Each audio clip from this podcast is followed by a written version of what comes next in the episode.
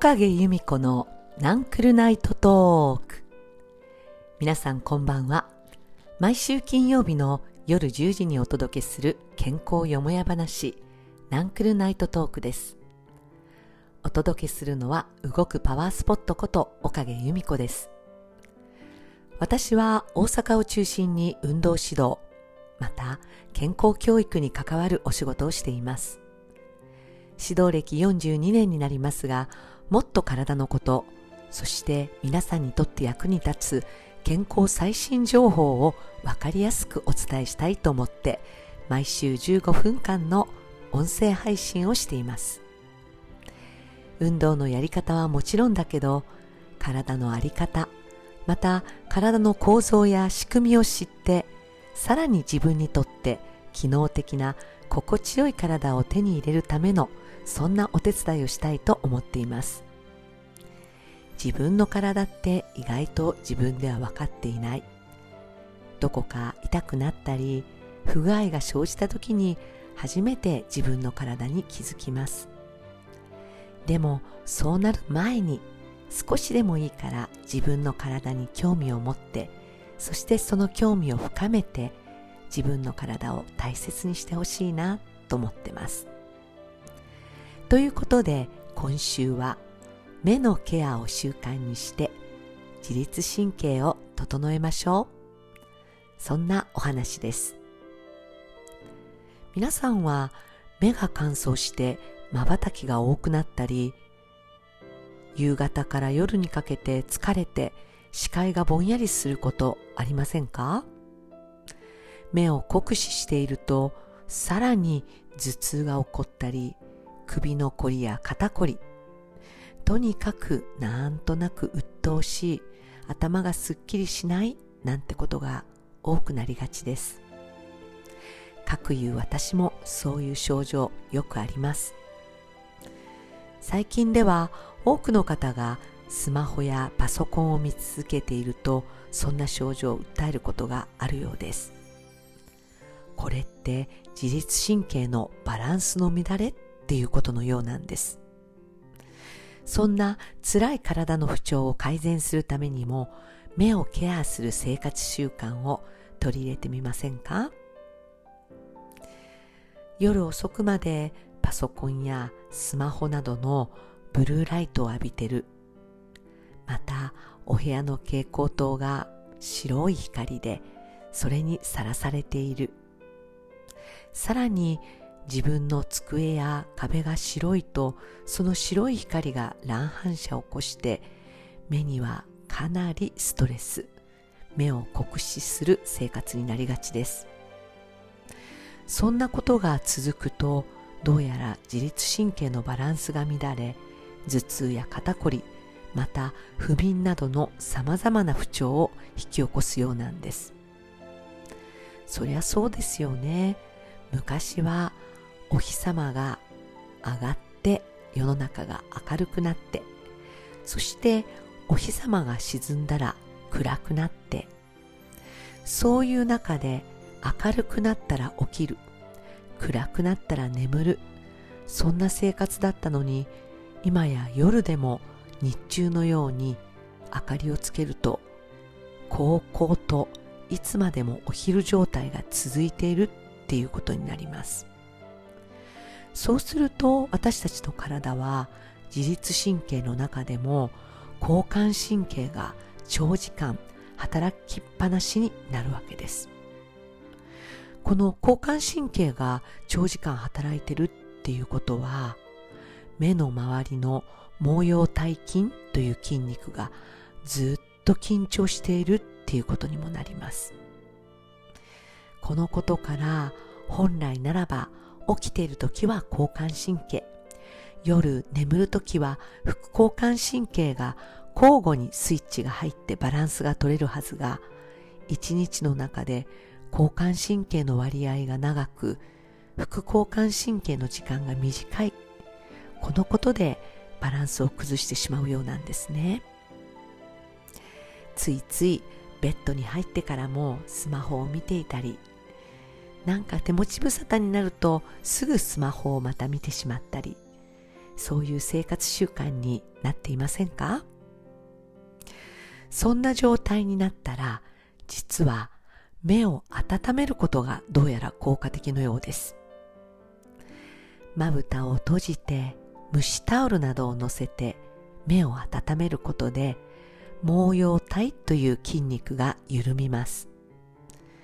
筋肉が緩むことによってその周りに血液の流れも良くなっていきます。血液の流れが良くなることで副交感神経が優位になって自律神経のバランスが整うんですね。ですのでちょっと目が疲れたなまばたきが多くなってるななんとなく目が乾燥してるなそんなことを感じたら1日1分でもいいですから目を温める習慣を取り入れるといいようです。とにもかくにも目に優しい生活をしていきたいですね。じゃあそんな目をいたわる一日の生活を考えてみましょう。まずは目に入れる光を少しでも暗くする。特にスマホやパソコンなどの光は非常に強いです。ですので長く見続けているとやはり自律神経が乱れやすくなりますので画面を暗めに設定するもしくは夜は暗めの部屋で過ごす。このように光の刺激を抑える工夫をしてみませんか？また目の周りや体の筋肉をほぐすことによって血流をめてそのことによって筋肉がほぐれて交感神経が少しお休みになって副交感神経が優位になってリラックスモードになります。自律神経のバランスが整いやすくなりますよ。そして3つ目は体のリズムを整えるっていうことが大事です。私たちの体のリズムというのは一つは食習慣食生活が一つのポイントになります一日の中で朝の朝食昼食そして夕食この食事の時間をきちんと決めることでまずリズムができますさらに朝起きる時間を一定にする。これもリズムが整うことの一つです。そして朝起きたならばカーテンを開けて日の光をしっかりと浴びる。ここから実は交感神経のスイッチがオンになります。この日の光を浴びて目覚めというスイッチが入ったらそこからだいたい14時間16時間経つと眠りの副交感神経のスイッチが入るように私たちの体はできているようなんですですから朝きちんと日の光を浴びておくとスタートのまずリズムが生まれます。それから16時間後ぐらいにベッドに入ると心地よい睡眠が得られるってことなんですね。こうやって起きてる時間ときちんと寝る時間のリズムが整うことも実は自律神経を整える上ではとても大事なんです。自律神経が整うことで目の健康も保てるようですよ。さあそしてさらにもう少し通勤中もしくは電車に乗っている時などはなるべくスマホを見るよりは窓を通して遠くの景色を見る。もしくは遠くにある広告などを見るなんてことをしてみましょう。目の周りの筋肉っていうのは遠くを見た時にストレッチされるようになります。逆に近くを見ると目の筋肉は緊張するようになってます。スマホやパソコンを見るというのはいつも目の緊張を求められてますからできれば通勤途中であったり歩いてる時などはなるべく遠くを見て筋肉を緩めるっていうことを習慣にしてみませんか？さあどうでしょう？皆さん少しでも自分でできることあります？目に入れる光を少し暗くする。そして目の周りの筋肉や体の筋肉を緩めるほぐす。そしてリズムを整えるために朝起きの時の日の光を浴びることだったり食事のリズムをきちんと作るということ。そして遠くを見て筋肉を緩めるということ。こういうことを生活の中にぜひ取り入れてほしいなっていうふうに思います。それでは今日は目に関するエクササイズをやってみましょう。まずは両手で人差し指を出してください。その人差し指をちょうど眉毛の間眉間に当てます。少し指を曲げて指の第一関節のあたりを眉間に当てましょう。そして右と左のその人差し指で眉間を左右に広げるようにしてみます。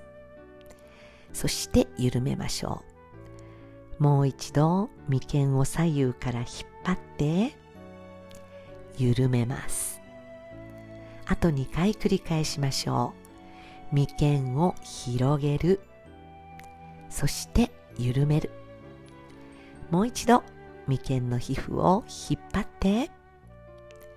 そして緩めます。次は5本の指で目の周りに軽く指先を当てます。ちょうど目のくぼみのあたりに手の指先が当たるように右手の指先左手の指先当ててみましょう。指先を目の周りに当てたらゆっくりと頭を少し前に倒して指先に圧が加わるようにします。5秒間ぐらい圧をかけたら指を離してパッと目を見開いてみます。もう一度指先を目のくぼみに当てて5秒間ぎゅーっと軽く押してみます。指先を離してパッと目を見開きます。では最後です。もう一度手の指先を目のくぼみに当てて少しぎゅっと圧をかけてそして指先を離してと見開きます。どうでしょうか？これだけでも視界が少し広がったり明るくなってませんか？それでは今度は目をくるくる回してみましょう。まずは上を見て右を見て下を見て左を見てまた上を見ます。計の針を回すような感じで目玉をくるくるくるくるくるくるくるっと回してみます。さあ今度は反対回しです。上を見て左を見て下を見て右を見ます。さあそれでは上から順番に時計が逆回りをするようにくるくるくるくるくるくるくると回してみましょう。さあどうでしょうか？うまく回りましたか？では次は右手の親指を顔の前に出します。その右手の親指で自分の顔の前に8の字を横にした形。無限大のマークを書くように親指を動かします。その親指を目で追いかけるようにして目玉を動かしてみましょう。4回繰り返したら今度は指を逆に回す横八の字です。少し横に大きく横長の八の字にしてみましょう。目玉をしっかりと動かしてくださいね。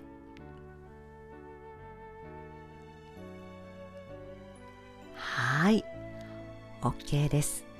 どうですか？少しこう目の周りの筋肉がほぐれたような感じはありますか？それでは今日はここまでです皆さんよかったら少し目を温めてゆっくりお休みください。おやすみなさい。